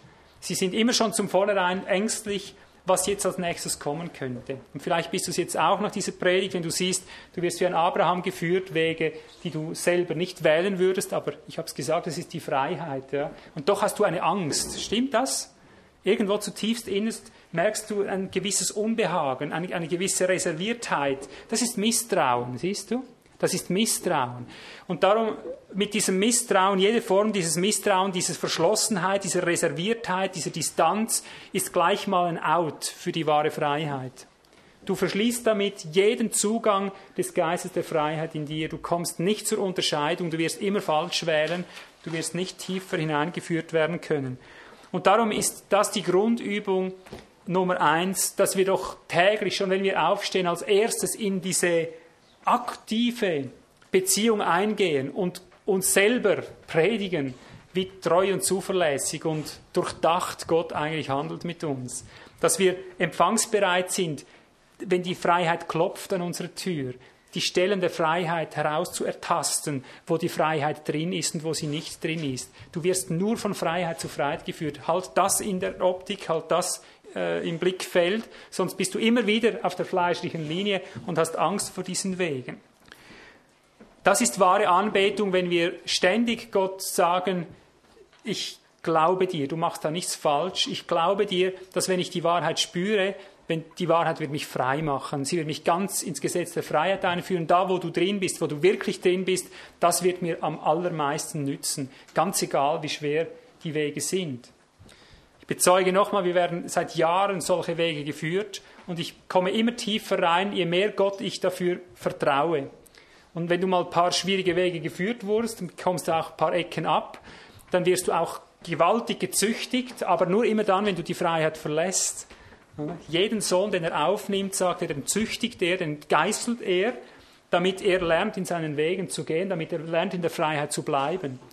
Also nachdem Gott uns vor Jahren schon geheißen hat, so ihm nachzufolgen, wie das sonst niemand rundherum tut, ganz losgelöst von allen irdischen Normalitäten und so weiter, in ihm vertrauend, das hat schon einige Ecken abgekommen. Aber darin, ich sagte, ich habe das Schönste gefunden in meinem Leben, was es überhaupt gibt.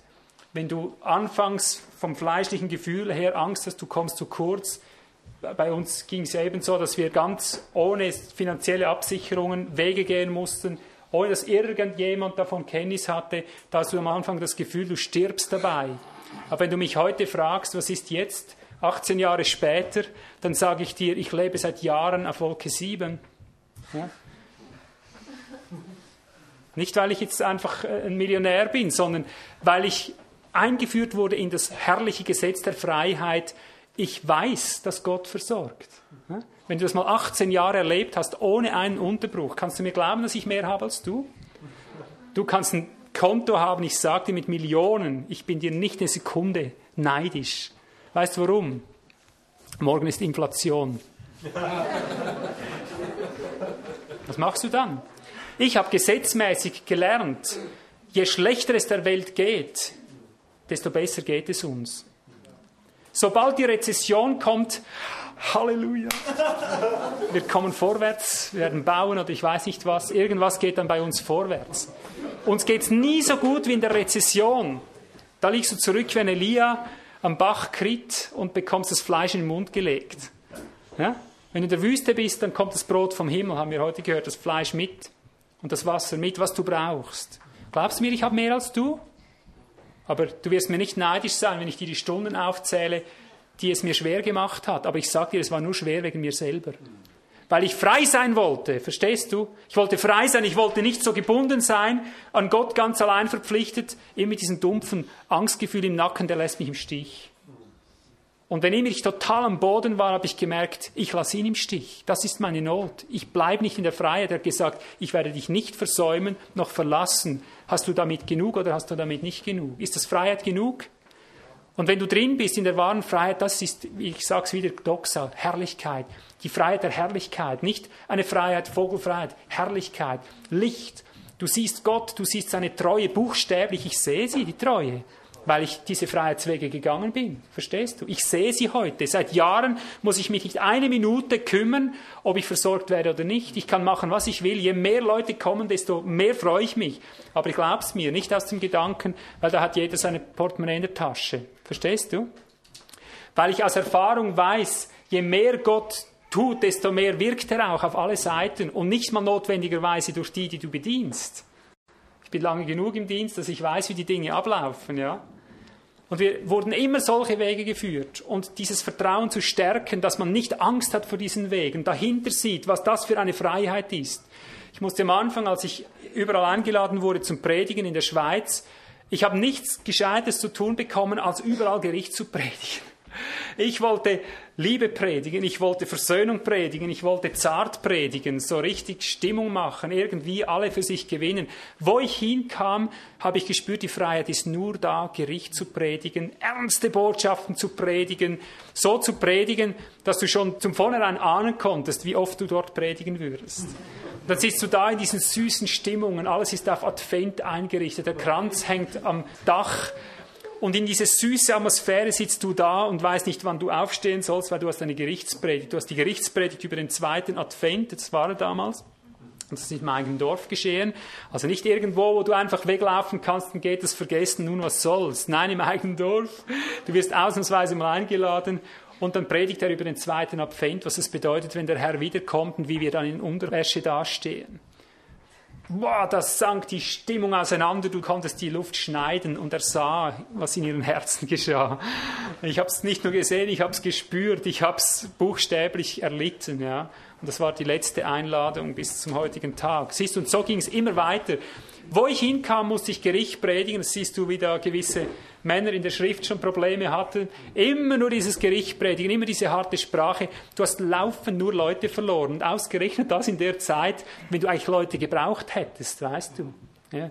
Und eben am untersten Punkt, wo du keinen mehr weißt, der hinter dir steht, geht es erst so richtig los. Jede neue Bekanntschaft gleich wieder aufs Spiel gesetzt, weil das Wort des Herrn siegen muss.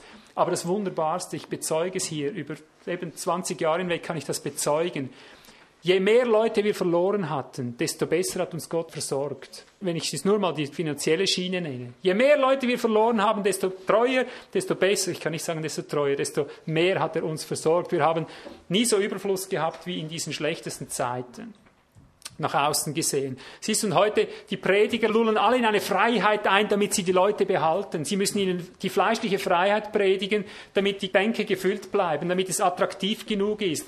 Und sie müssen die Freiheit immer mehr ausbauen mit allen möglichen äh, Instrumenten und was weiß ich, Hilfsmitteln, um noch mehr zu demonstrieren, wie frei eigentlich ein Christ ist. Sie machen alles. Sie hüpfen bald wie die Affen Oh, das ist schon längst vorbei, ist schon weiter heute, nur um Freiheit um jeden Preis zu bewahren, wie das Fleisch es so gern haben möchte. Und immer wieder aus der Angst, die Finanzen kommen nicht, siehst du, das ist nur so ein ganz kleines Segment, um dir zu zeigen, ach, was soll's. Oder? Und das ist so ein dummes Gefühl, wenn du kein Vertrauen hast. Da kommt nichts, weißt du, dieses Grundvertrauen musst du haben.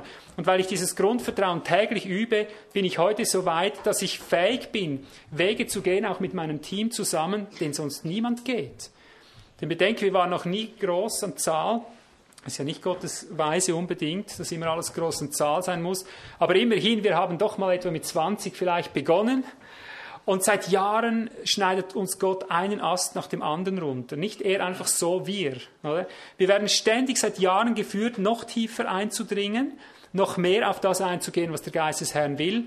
Und nun stehen wir mittlerweile, wir können es an zwei Händen abzählen, wie viele Leute wir noch sind. Ja? Und du stehst als Team buchstäblich allein da. Das war die Angst eines Pastors, den ich kenne, die er seit Jahren hat. Er sagt immer wieder, wenn wir so weitermachen, dann sind wir ein kahler Baum, da ist nur noch ein langer Stamm und oben noch die kleine Krone, das bin ich und die Ältesten.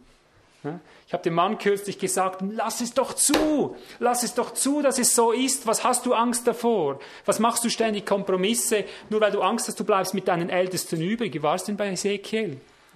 Ja, da war der Mann, der aufschrieb, das Gericht, als das Gericht begann beim Hause Gottes, fang bei den Ältesten an und nach dem nächsten Satz heißt es, und als ich allein übrig blieb. Sag, was soll's? Die ganze Welt predigt Gemeinde Wachstum, ich predige Gemeinde Schrumpftum, was soll's? Ich habe die Gabe des Gemeindeschrumpftums, glaub mir das. Aber ich sage dir jetzt eins, ich sage dir jetzt eins und prüfe hierin, ob ich die Wahrheit sage oder nicht, du wirst noch von mir hören. Du wirst noch von mir hören, nicht nur jetzt von dieser Kanzel, Du wirst sehen, wenn ich die Prüfung bestanden habe, wenn das wirklich die Freiheit des Geistes war, denn wir handeln nur auf Freiheit hin, das garantiere ich dir. Mich kannst du nicht zwingen, ich bin der freiste Mensch der Welt, ich habe schon immer nach Freiheit gelebt, schon im alten Leben, aber weil ich die tiefere Freiheit erkannt habe, bin ich bereit, mich jetzt nochmals tiefer runterzuschneiden lassen, immer noch tiefer und ich garantiere dir, wenn ich die Prüfung bestanden habe, wenn die aus Gott ist, du wirst noch von mir hören. Warum? Weil ich hören gelernt habe weil ich über Jahre, über zwei Jahrzehnte jetzt bewiesen habe, dass ich jeden Weg gehe. Ich handle gegen meine Pflichten. Ja? Das erzähle ich jetzt nicht, sonst missbraucht man das nachher, was, was ich Pflichtsbrüche begehe.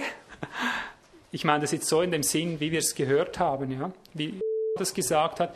Ich bin fähig, Pflichten zu vernachlässigen. Ich bin fähig, meine Gefühle zu vernachlässigen, meinen Verstand zu verleugnen. Ich bin fähig, meine Rechte abzugeben. Ich bin fähig, wie ein Abraham zu sagen, nimm du das bessere Teil, ich nehme den schlechteren. Ich bin fähig, in jeder Weise das Unmögliche zu tun, was ein Mensch nie tun würde, weil ich darin tiefere Freiheit erkannt habe. Und ich bin zwei Jahrzehnte geübt. Ich weiß nicht, hat mir Gott nochmals zwei Jahrzehnte so verordnet, bis er sicher ist, dass ich ihn nicht durchbrenne nachher? Aber ich sage dir, wenn ich das bestehe, du wirst von mir hören. ich freue mich drauf, jedenfalls. Ne? Also übe dich im Grundvertrauen und mach's dir ins Stammbuch, wenn sowas funktioniert hat, wenn du auf eine tiefere Freiheit eingegangen bist, auf die leichtsinnige Freude, wie wir sie immer wieder nennen, und du hast hinterher gemerkt, jetzt bist du wirklich frei. Jetzt bist du wirklich frei. Vorher hast du Todesängste gelitten, aber jetzt bist du wirklich frei. Durch das musst du halt durch. Du leidest nur so viel, wie du dir selber im Weg stehst. Du leidest nicht an Gott, glaub mir das. Also sei beständig dabei, aktiv einzutauschen, all deine Ängste, all deine Begierden, deine Vorsätze, deine Pläne, deine Vorhaben, deine Wünsche, ja. Tausche es ein gegen die Weisheit Gottes. Sag immer wieder, herrlich, hast du die Welt gemacht. Wie hast du das koordiniert? Wie hast du es geplant? Wie stimmt das? Passt das alles? du wirst es gut durchdacht haben, wenn du mir Freiheit gibst, etwas zu tun, was eigentlich verrückt ist. Tausch das ein, lebe darin, das ist Wandel im Geist. So beginnst du in der Wahrheit zu wandeln und auf dieser Frequenz bist du immer fähiger, das zu tun, was er von dir will. Und vor allem habe diesen Vorsatz, diesen Dauervorsatz im Herzen, keine Vorsorge für dich zu treiben. Zertrete deine Vorsorge. Zertrete deine Fürsorge für dich selber. Zerstampfe sie. Er hat gesagt, wenn du hingeführt wirst, um verhört zu werden, oder was immer das dann ist, du wirst zur Rechenschaft gezogen. Was hat er gesagt? Treib keine Vorsorge. Mach dir nicht einen Plan, was du alles sagen und äh, nicht sagen willst. Haben wir kürzlich lernen müssen. Ich habe gedacht, die Ausnahme ist, ich muss den Leuten sagen, was wir alles nicht sagen. Das andere sollten der Herr zeigen, was wir sagen sollen. Und hinterher haben wir gemerkt, es gehört beides dazu. Sich gar nicht äh, vorbereiten, sagt er, vorsätzlich hingehen und nicht vornehmen, was du sagen wirst, denn es ist der Geist eures Vaters, der in euch redet. Er wird euch alles zeigen. Er wird euch alles lehren, was ihr sagen sollt. Und es wird von selber kommen. Du spürst, wie du Freiheit bekommst, Dinge zu tun, zu sagen, wie du es nie erlebt hast. Ich erlebe das, wenn ich in Versammlungen bin, äh, wo gewisse Dinge geschehen, da stehe ich manchmal auf und dann geht es drunter und drüber. Dann wird prophezeit oder irgendwas, aber nur wenn der Geist es so wirkt. Dann kann ich schlachten, äh, dann worfle ich Berge, wenn es sein muss, und mache die ganze Sache durcheinander, nur damit klar ist, wo der Geist des Herrn sitzt. Also hab keinen Vorsatz und achte darauf, was der Geist mit dir tut und dann aber mitgehen, sofort mitgehen. Bleib in dieser lebendigen Erwartung, du sprichst, du führst, du rettest, du heilst, du, du wirkst alles, was jetzt nötig ist. Aber dann geh sofort mit, wenn der Geist wirkt. Aber bis er eben wirkt, bis du die Freiheit findest, ich rate dir, taste ab, taste ab, wo die Freiheit drin ist. Das ist ganz wichtig. Taste ab, wo die Freiheit drin ist und versuch nicht Freiheit durchzudrücken. Ich erzähle jetzt das jüngste Beispiel. Ich weiß nicht, das ist schon wieder das jüngste, ist halt von gestern, vielleicht schon wieder ich genauer nachdenke, nicht mehr das Jüngste. Aber gestern habe ich das wieder ganz deutlich gemerkt und ich sage, du wirst von mir hören. Mhm. Äh, ich habe mir gestern einen Vorsatz genommen, natürlich ein frommer Vorsatz. Ich habe vorher gesagt, du sollst das nicht unbedingt. Aber ich habe mir den Vorsatz genommen, jetzt möchte ich mal wirklich einen Tag vorher mir schon Zeit nehmen, intensiver noch auch für euch äh, vorzubereiten, noch intensiver Zeit fürs Gebet für euch zu nehmen, alles Mögliche für diesen Tag. Also ich nehme das vor, ich gehe ins Gebet und ich spüre so oft ich für das jetzt beten möchte, was mir so am Herzen liegt, was mir auch zeitgemäß scheint, so oft merke ich, der Geist macht nicht mit. Siehst du, hier musst du wissen, was ist Freiheit und was ist nicht Freiheit. Da kannst du Gebetskrämpfe führen, bis zum geht nicht mehr, wenn du nicht die Freiheit unterscheiden kannst. Es gibt Kämpfe, da musst du kämpfen wie ein Büffel. Du hast alle vier Hörner des Altares gestellt und stößt gegen die Sünde oder gegen was weiß ich, stößt du vor. Und du weißt, es ist Freiheit zu stoßen. Du bist wie ein Büffel, du musst stoßen. Also Freiheit meint nicht keine Arbeit, keine Anstrengung oder kein Kampf oder so, aber Freiheit zu kämpfen. Und wenn du das nicht unterscheiden kannst, siehst du, dann wirst du einfach denken, ich muss jetzt beten und dann betest du und es ist keine Freiheit, es ist Qual, es ist Terror, Terrorisiererei. Ja? Siehst du, und, und gestern ich spüre, ich drücke gegen die Wand, halt, Moment, Moment, da wird es heiß.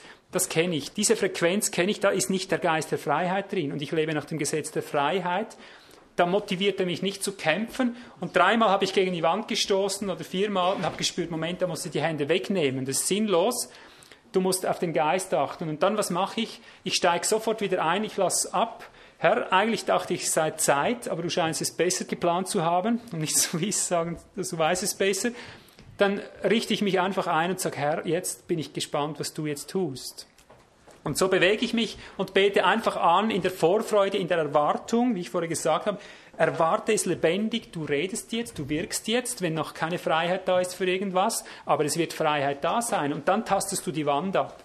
Dann gehst du einfach in der Anbetung und lässt dich da hineinführen. Und erstaunlich war, plötzlich beginnt der Zeitungsartikel zu fließen in meinem Geist, den ich einen Tag vorher bekommen habe, von einem Bruder zugesandt. Da hat sich ein Pfarrer erkühnt, da in meiner Nähe, in meinem Revier würde ich fast sagen, ist ein paar Kantone nebenan. Erkühnt er sich in der Zeitung zu schreiben, Gott ist für mich der allerlustigste Kumpel, er ist aber auch Schlitzohr.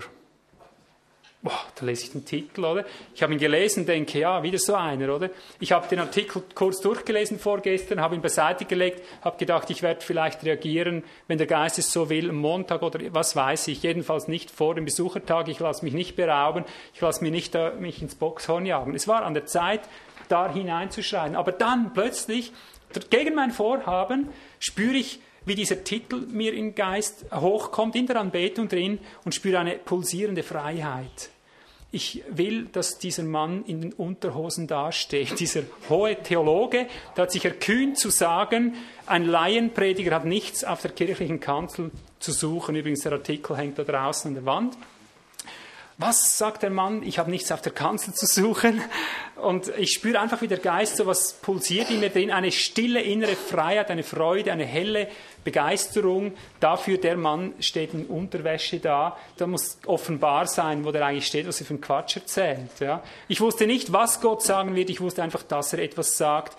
Und so habe ich meinen Gebetslauf unterbrochen, den ich vorhatte. Der Geist hat gezogen und mit jedem Meter habe ich gespürt, da ist die Freiheit. Und ich bin einfach mitgegangen nach Hause, stracks äh, gegen mein Programm, habe mich hingesetzt und gesagt, jetzt freue ich mich riesig drauf. Geht total gegen mein Programm gegen mein Zeitempfinden. Ich dachte, es ist jetzt das dran, macht nichts.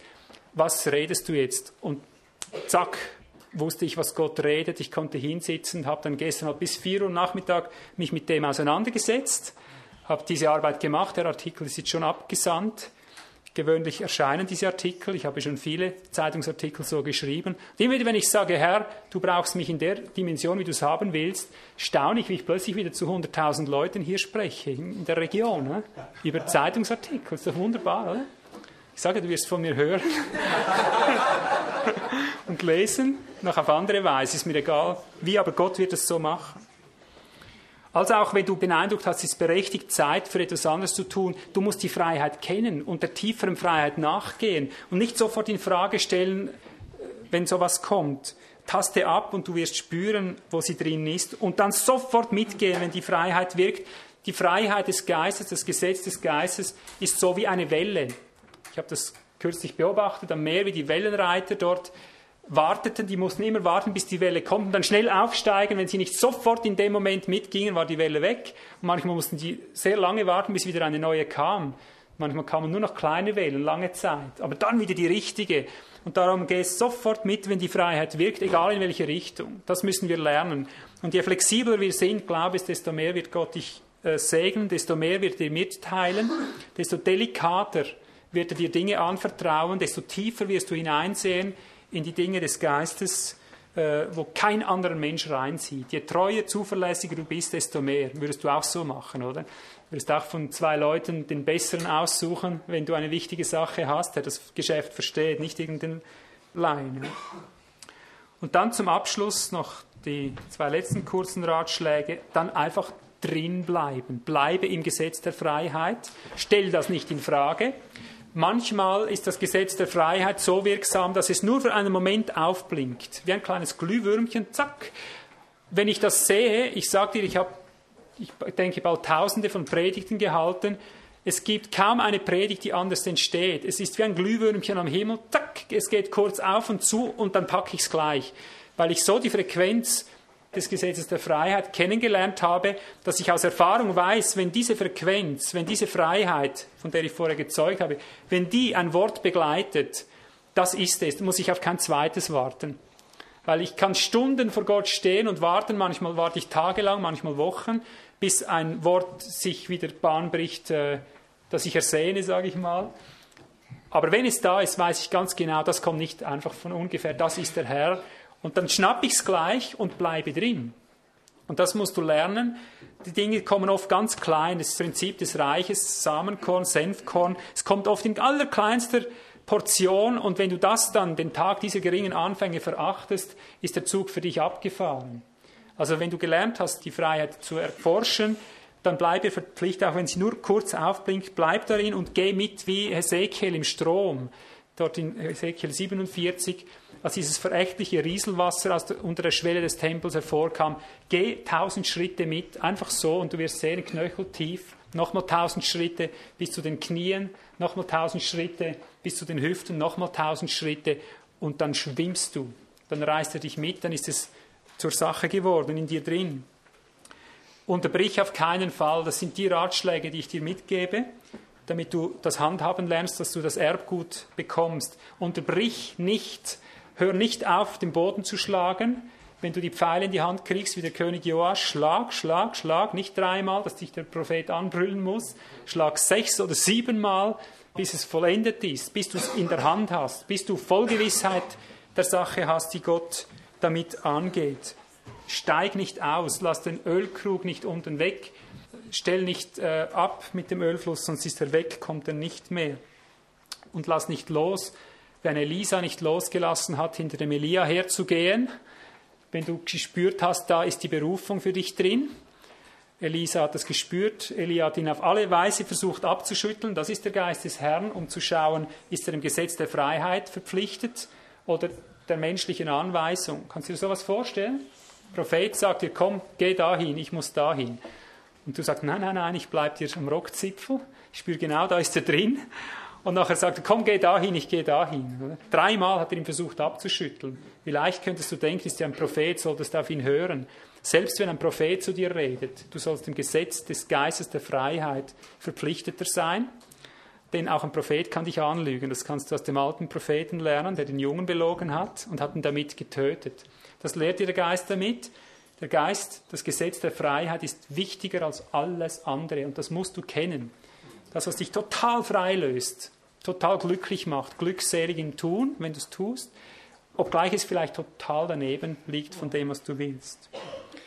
Ich will es dir nicht verklemmen, auch zu verraten, es geht nicht nur immer negativ, es kommt immer mehr auch positiv. Irgendwann nimmt diese Schule, diese Drangsalsschule, diese Prüfpfad auch ein gewisses Ende, obgleich der Vorhof begleitet das Heiligtum bis zu hinterst. Irgendwann kommst du immer wieder mit solchen Wegen in Berührung. Aber es kommt immer mehr dahin, wo die Dinge, die Prüfdinge, alle wegfallen, wo du von einer Herrlichkeit zur anderen schreitest. Wo du dann echt das hast in weit umfänglicherem Sinn, was du immer schon erträumt hattest, einfach wesentlich umfänglicher, weil du nie erahnen kannst, was das wirklich beinhaltet, wenn du in alles eingeführt wirst, alles siehst, was der Vater selber tut. Das allerletzte, lerne diese Frequenz bewahren, merke sie dir. So oft du solche Erfahrungen machst mit dem Gesetz der Freiheit, das gegen das Gesetz des Fleisches, der fleischlichen Freiheit arbeitet, gegen deine Vernunft, Wille, Gefühl und all diese Dinge, gegen deine Rechte. So oft du Erfahrungen machst, merk dir genau die Frequenz. Kannst du dir merken mit deinem Kopf von mir aus, in deinem Geist, damit du schneller wirst, damit du spurtreu wirst, dass du nicht immer so lange brauchst. Sammle Erfahrungen. Ich mache mir oft Notizen, wenn wieder solche Abläufe da waren. Nachher geht die Rechnung auf, sage ich, zack, habe ich wieder einen. Ich habe schon ganze Listen, wo ich in knappen Worten die Erfahrungen zusammengefasst habe, die mir das Gesetz der Freiheit gelehrt haben, damit ich immer schneller oder mutiger werde, auf es einzugehen, ohne diese Ängste ständig, weil es ist immer mit Gefahr verbunden im Anfang. Wenn du daneben trittst, hat es auch Konsequenzen. Ja? Zügel, Züchtigung des Herrn.